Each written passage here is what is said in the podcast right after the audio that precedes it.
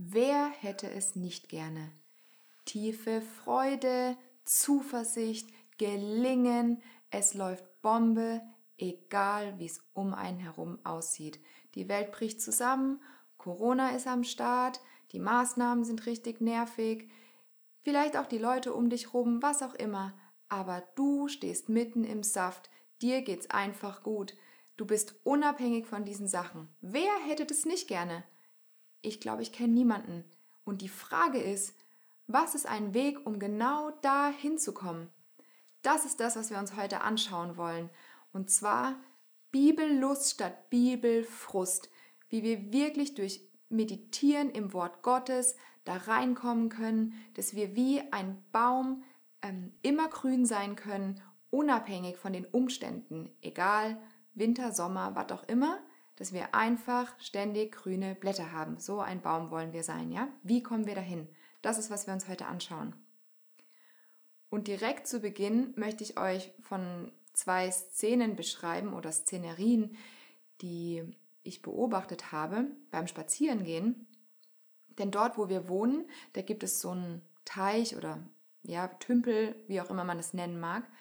Und jetzt ist ja kalt und Winter, die Bäume sind kahl, wir liefen da vorbei und ich habe die Szene betrachtet und es war ein Sonnenuntergang und ich dachte, das ist schön, es ist idyllisch, es gefällt mir. Ich habe ein Foto davon gemacht und dachte, ja, das will ich mir in Erinnerung behalten. Es sieht einfach schön aus. Und ähm, ihr müsst euch einfach vorstellen, wenn ihr jetzt die Bäume dort betrachtet hättet mit mir, würdet ihr sehen, kein einziges Blatt hängt mehr da dran, nicht mal mehr ein braunes. Es ist alles kahl, aber die untergehende Sonne spiegelt sich da im Wasser. Aber alle Bäume, die da überall drumherum stehen, alle Sträucher, auch so in der Mitte gibt es eine kleine Insel, der Baum, der da steht und der Busch ist alles kahl. Und ja, so habe ich dann mit meinem Mann später darüber gesprochen und uns ist aufgefallen, oh warte mal, es gibt davon schon mal ein Bild, weil wir haben genau diese Szene schon mal fotografiert, aber zu einer ganz anderen Jahreszeit. Und wenn wir jetzt vorspulen könnten, beziehungsweise von dem Foto, das ich gemacht habe, zurück, letztes Jahr im Mai, dann würdet ihr diese Szene sehen, und zwar um diesen Teich, alles mega grün, alle Bäume sind, ähm, ja, tragen grüne Blätter, es ist, es ist schön für die Augen, beruhigend, es ist einfach nur grün und das Wasser in der Mitte. Es wirkt wie ein Ort voller Ruhe, aber auch entspannend und ist einfach voller Leben. Und wenn ihr jetzt in euren Gedanken diese beiden Bilder nebeneinander legt, ja, stellt euch kahle Bäume vor ohne Blätter oder auch oder dann eben im Gegensatz dazu die gleichen Bäume, aber voller Laub, voller grüner Blätter, voller Leben. Was davon spricht euch denn mehr an? Was gefällt euch mehr? Was tut euren Augen besser? Was wirkt besser auf eure Seele? Diese kalte, leblose Szene im Winter oder doch eher die Sommerszene voller ja, Leben und, und Entspannung? Und vielleicht könnt ihr euch auch fragen, mit welchen Bäumen könnt ihr euch momentan mehr identifizieren? Mit einem Baum, der kraftlos, leblos, kahl ist und der ja einfach sehr abhängig von seinen äußeren Umständen ist. Im Winter geht halt sozusagen einfach nichts. Oder eher ein Baum, der voller grüner Blätter ist, voller Leben, voller Freude sozusagen. Alles ist, ja, alles schreit nach Leben. Mit welchem Baum könnt, könnt ihr euch mehr identifizieren? Und das äh, ja, Interessante ist, wir haben im Sommer, wir haben in Deutschland überhaupt gar keine Laubbäume, die, ähm, die das ganze Jahr ihr Laub tragen. Wir haben nur Laubbäume, die zu bestimmten Zeiten ihre Blätter abwerfen. Was daran liegt, dass bei uns alle Bäume einfach von den Umständen abhängig sind. Und ja, ihr fragt euch jetzt vielleicht, warum redet sie eigentlich über Bäume? es soll doch um was ganz anderes gehen. Es geht doch um Bibellesen oder um Bibellust statt Bibelfrust. Was, hat, was haben Bäume damit zu tun?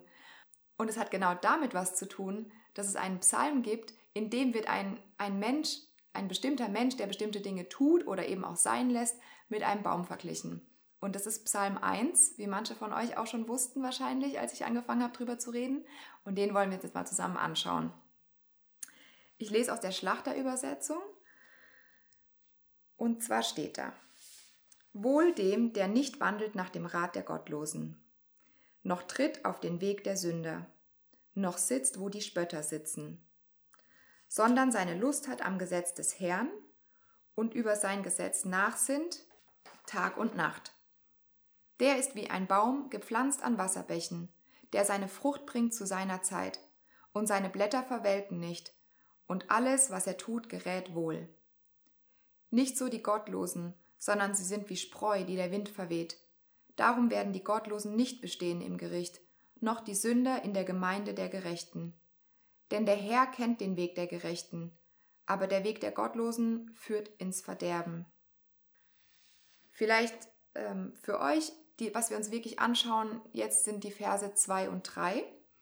Und eine Sache möchte ich aber zu Vers 1 vorweg schicken, weil wir uns ja den nicht genauer anschauen. Aber was heißt eigentlich wohl dem? Ist hier in der, in der Schlachter ist es mit wohl dem übersetzt. Im Englischen seht ihr Blessed is the man. Und was damit gemeint ist, ist ein Mensch, der zutiefst zufrieden ist in Gott. Jemand, der glücklich ist, unabhängig von den Umständen. Es ist eben nicht genau dieses, diese kurze Freude, die kommt von, uh, ich habe eine Gehaltserhöhung bekommen oder, oh, der Schwangerschaftstest ist positiv oder ähm, was auch immer es irgendwie sein könnte, sondern ja, es ist ein über die Umstände hinweg ein viel tieferes äh, Gefühl und ein Zustand des Glücklichseins und zutiefst Zufriedenseins in Gott. Und ja, was sehen wir? Wer, wer, wer, ist laut Psalm 1 dieser Mensch, der zutiefst glücklich und ähm, zufrieden ist? Wer ist es? Da sehen wir in, in Vers 1, das ist einer, der eben nicht wandelt nach dem Rat der Gottlosen, der nicht tritt auf den Weg der Spötter oder Sünder, noch sitzt ähm, mit den Spöttern, ja, sondern der seine Lust hat am Gesetz des Herrn und darüber nachsinnt, über das Gesetz des Herrn Tag und Nacht. Was jetzt vielleicht so eine erste, so, ja, okay, der ist total glücklich, der sinnt nach übers Gesetz, ja, warte mal, wenn wir über Jesus reden, dann ist doch mit dem Gesetz eigentlich alles vorbei. Deswegen lasst uns zuerst mal kurz anschauen, was mit Gesetz gemeint ist, bevor wir, bevor wir weitermachen. Damit wir auch alle über das Gleiche reden. Und die meisten oder viele assoziieren vielleicht Gesetz direkt mit den, nur mit den zehn Geboten oder vielleicht mit den 613 Geboten. Aber hier steht das Wort, das hebräische Wort Torah für Gesetz und es ist das Wort für, oder was damit gemeint ist, ist Weisung, Lehre oder Instruktion. Also eben, es geht über die zehn Gebote hinaus.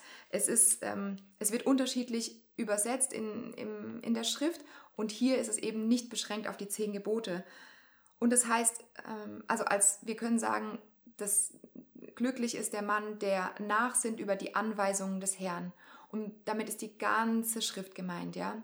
Wir sollen, der Psalmist sagt, sozusagen, egal was Gott mir sagt, ich weiß, sein Wort ist eine Anweisung für mich.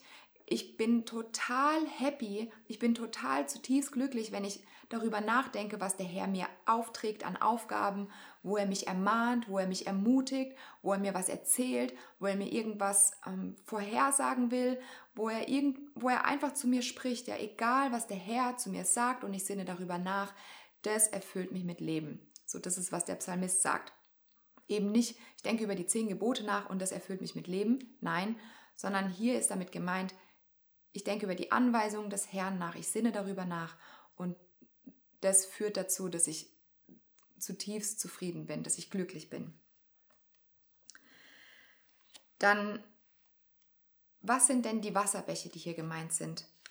Und vielleicht statt Wasserbäche ähm, eine interessante Sache in der neuen Genfer Übersetzung steht nicht Wasserbäche, sondern ich schaue das mal kurz für euch nach. Da steht in Vers 3, dieser Mensch, er gleicht einem Baum, der zwischen Wasserläufen gepflanzt wurde. Zur Erntezeit trägt er Früchte und seine Blätter verwelken nicht. Was ein solcher Mensch unternimmt, das gelingt. Also der ist zwischen Wasserläufe gepflanzt, ja? Oder an Wasserbäche. Ihr könnt euch sozusagen aussuchen, was euch besser gefällt. Aber manchmal hilft es ja mal noch eine andere Perspektive darauf zu bekommen. Also was sind die Wasser, was sind die Wasserläufe, was sind diese Wasserbäche, an die der Mensch gepflanzt ist? Wenn wir in Vers 2 schauen, dann gibt es uns die Antwort, weil da steht ja, dieser Mensch, der ist wie dieser Baum, der an Wasserläufen gepflanzt ist. Was macht der? Der sinnt über das Gesetz nach, der sinnt über das Gesetz des Herrn nach, über die Anweisungen des Herrn, über das Wort des Herrn. Das heißt, diese Wasserbäche, die dazu führen, dass der Baum immer grün ist und seine Früchte trägt und, das, und dass er Wohlgelingen hat, ja, das ist das Wort Gottes. Und genau, wir möchten, wir werden weiter darüber reden oder worum es geht, ist, wie können wir dahin kommen, dass wir immer an dieses lebensspendende, versorgende, ähm, über die Umstände hinausgehende und die Umstände übertreffende, lebensspendende Wasser kommen. Wie können wir so jemand sein, der immer im Wort gegründet ist, der, der ist wie dieser Baum, der zwischen den Wasserläufen gepflanzt ist, der nicht mehr davon abhängig ist, dass die Sonne genau im richtigen Verhältnis ist, dass das Wasser, dass das Regen kommt eben von oben, perfekte Luftfeuchtigkeit und was auch immer, sondern dieser Baum ist gepflanzt an Wasserläufen und er kriegt jede Zeit alle seine Nährstoffe und Vitamine und dieser Strom versiegt nie. Und solche Menschen wollen wir sein, richtig?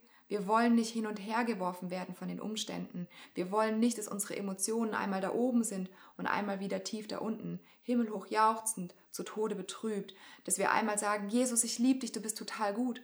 Und im nächsten Moment, wenn unser Leben nicht total rund läuft, dann sind wir geknickt, wie, wie irgend so ein kaputtes Teil und üt, lassen unseren Kopf hängen. Nein, so wollen wir nicht sein. Wir wollen beständig sein in, in allem, was wir tun. Wir wollen gelingen haben.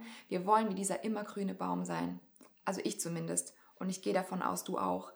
Weil, wenn ihr mal, wenn ihr wollt, schaut einfach mal nach. Es ist unglaublich, wie viele Ratgeber es zu glücklich sein oder glücklich werden gibt. Der Markt ist förmlich überschwemmt damit, was uns sagt, wir Menschen streben danach, glücklich zu sein und zufrieden zu sein, das was wir alle wollen.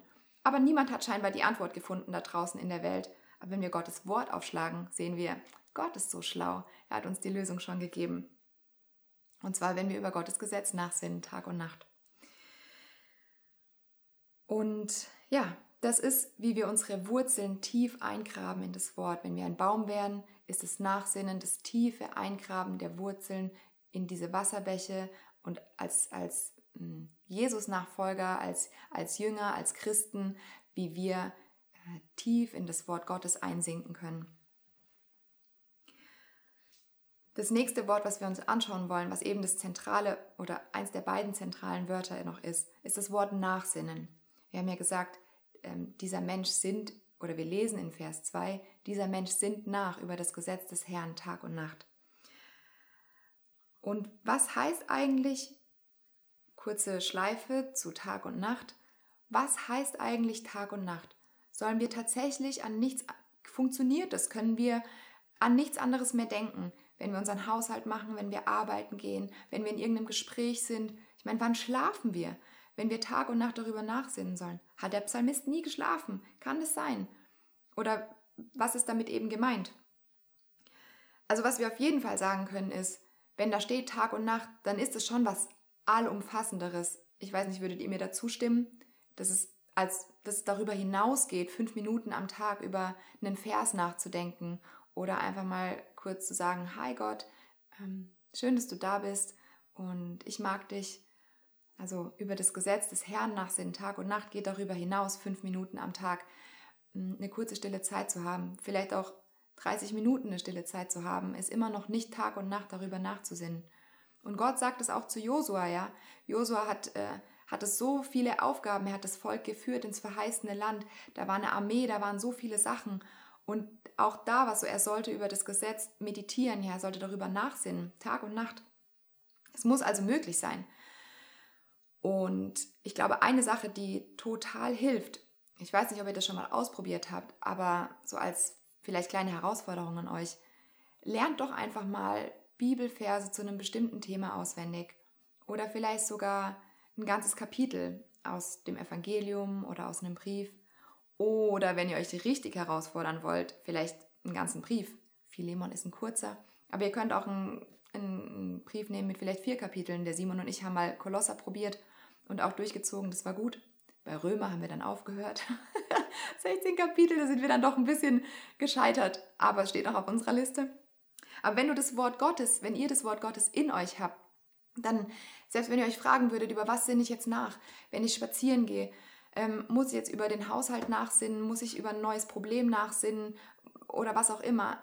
Ihr, ihr habt dann Wort Gottes in euch, das euch niemand nehmen kann. Ihr müsst auch nicht euer Handy erst rausholen und eine Bibel-App öffnen. Ihr müsst auch keine Bibel mit euch rumtragen. Ihr habt sie in euch und ihr habt immer etwas, worüber ihr nachsinnen könnt. Selbst wenn ihr nachts aufwacht.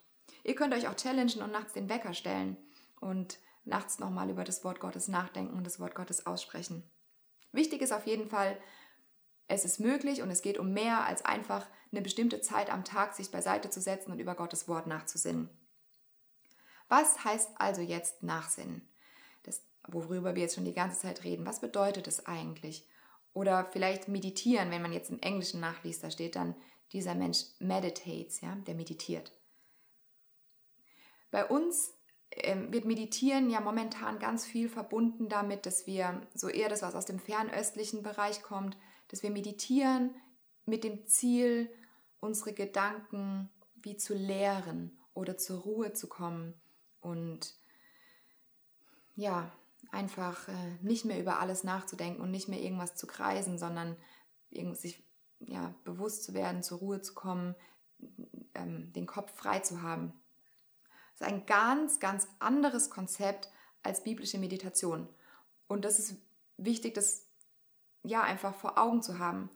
Das Wort, das hier steht für Nachsinnen oder Meditieren, ist das Wort Hagar. Ähm, das hat die Strongs Nummer H1897 für euch, die ihr das nachschauen wollt.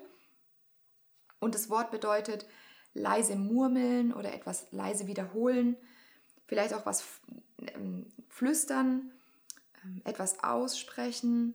Oder es wird sogar benutzt, wenn Löwen über einer Beute so knurren oder Tauben, die gurren, ist auch das gleiche Wort.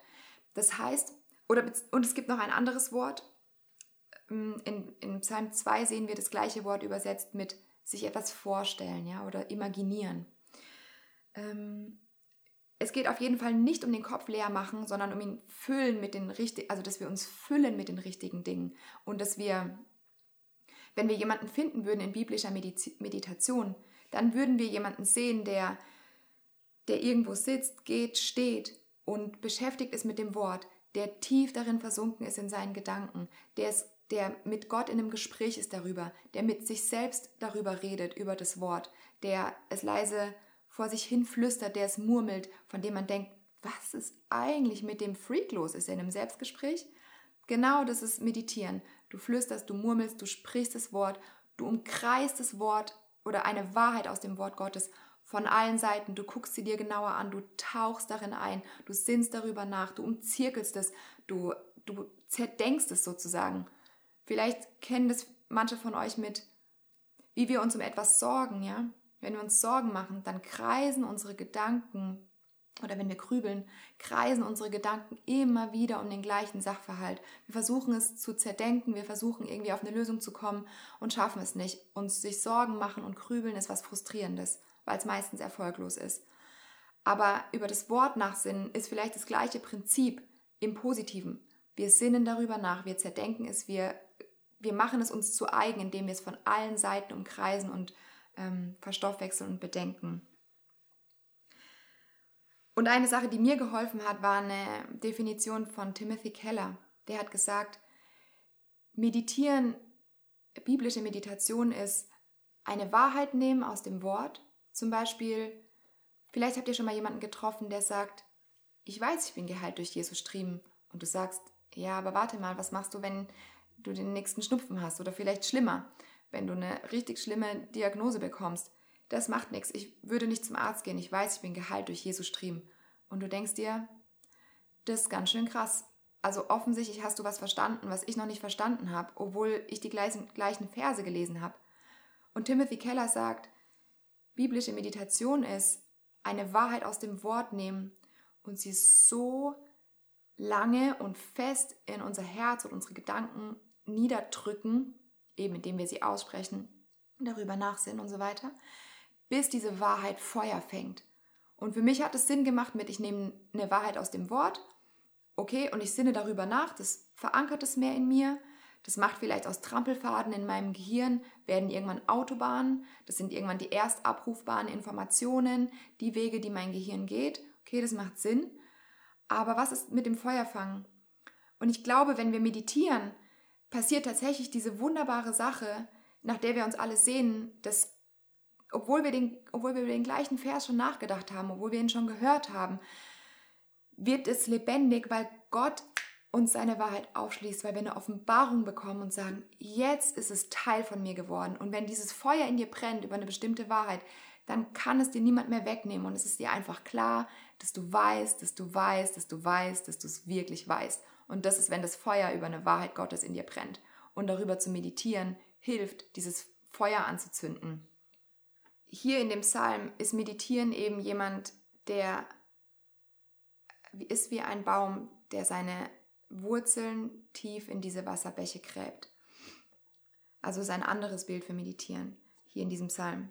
Ich möchte noch ein Zitat mitgeben, das ist von Marcus Aurelius, der war ein römischer Kaiser und der hat gesagt, auf die Dauer der Zeit nimmt die Seele die Farbe der Gedanken an. Und wir sehen hier in dem Psalm, da steht, überaus glücklich zu preisen oder überaus glücklich ist der Mensch.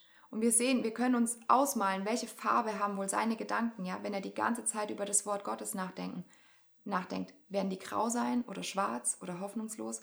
Nein, glücklich ist der Mensch, ja. Seine Gedanken sind wahrscheinlich eher farbenfroh. Er ist wahrscheinlich, also eben kein, es ist nicht trist, es ist farbenfroh, es ist lebendig in seiner Seele. So sehen seine Gedanken aus. Und ich will damit nicht sagen, falls jetzt jemand sagt, ja, das heißt aber dann, ich soll negieren, wenn es mir nicht gut geht oder wenn Umstände schlecht sind. Nein, das will ich nicht sagen. Und ich will auch nicht sagen, du sollst nicht mehr so tun, als würdest du keine Traurigkeit empfinden. Ähm, aber es geht eben um dieses tiefer liegende, zugrunde liegende Gefühl des Glücklichseins, unabhängig von den Umständen, dass wir wissen, die Freude am Herrn ist unsere Stärke, dass ähm, wir einfach sogar vielleicht durch Umstände, die nicht so gut sind, unsere Wurzeln tiefer graben, weil wir sagen, ich weiß, Gottes Wort ist wahr und ich weiß, ich muss da rein, weil irgendwie merke ich, ich lasse meine Blätter fallen und so soll ich nicht sein. Ich bin abhängig. Nein, ich werde nachsinnen, ich werde meine Wurzeln tiefer graben und ich und die Freude kommt, ja.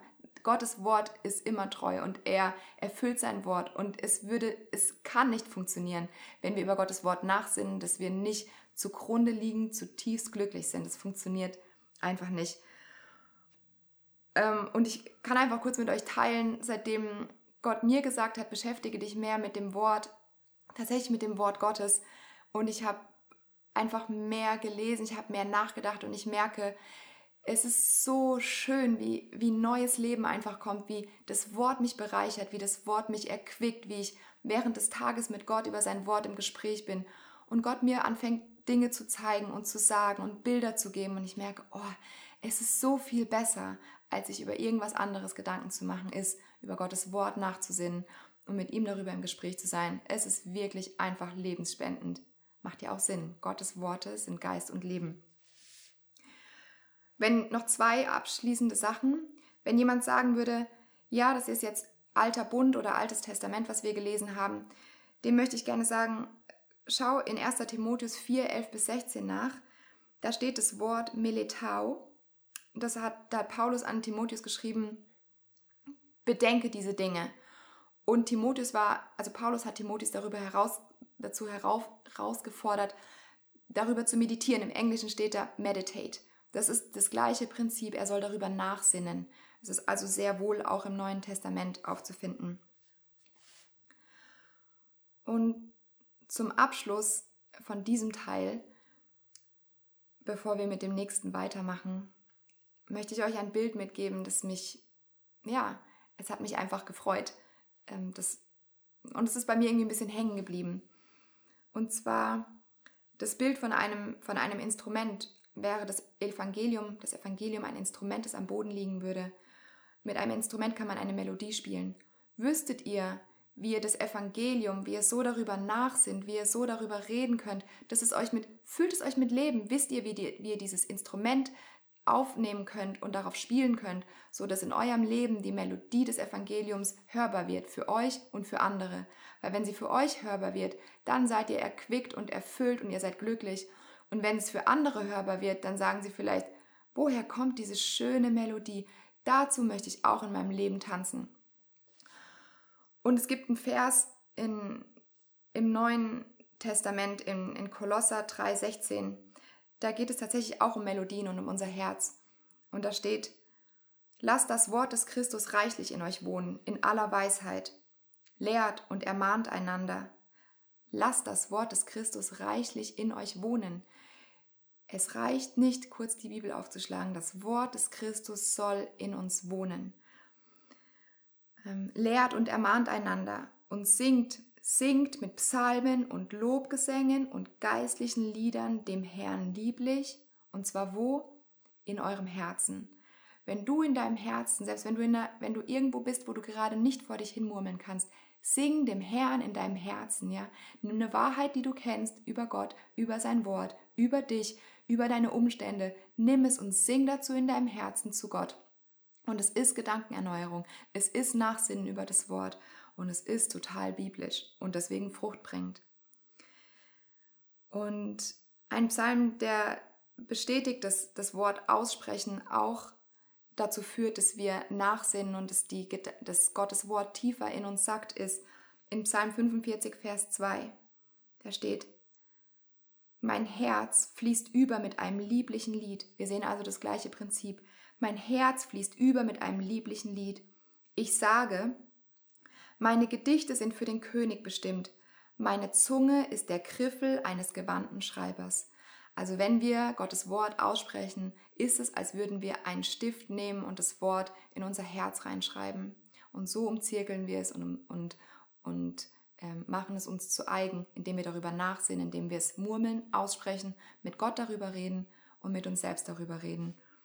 Und das ist eins, oder das ist das Geheimnis aus Psalm 1, wie wir, oder eins der Geheimnisse aus Psalm 1, wie wir dieser Baum oder wie ein Baum sein können, der gepflanzt ist an den Wasserläufen, der seine Wurzeln reinstrecken kann oder durch Nachsehen und Meditieren reinstrecken kann in dieses Wasser, das niemals versiegt und das lebensspendend ist, sodass wir immer grün sind, egal wie die Umstände sind, sodass wir Frucht bringen, egal wie die Umstände sind und so dass uns alles gelingt, was wir tun. Wie gut ist Gott?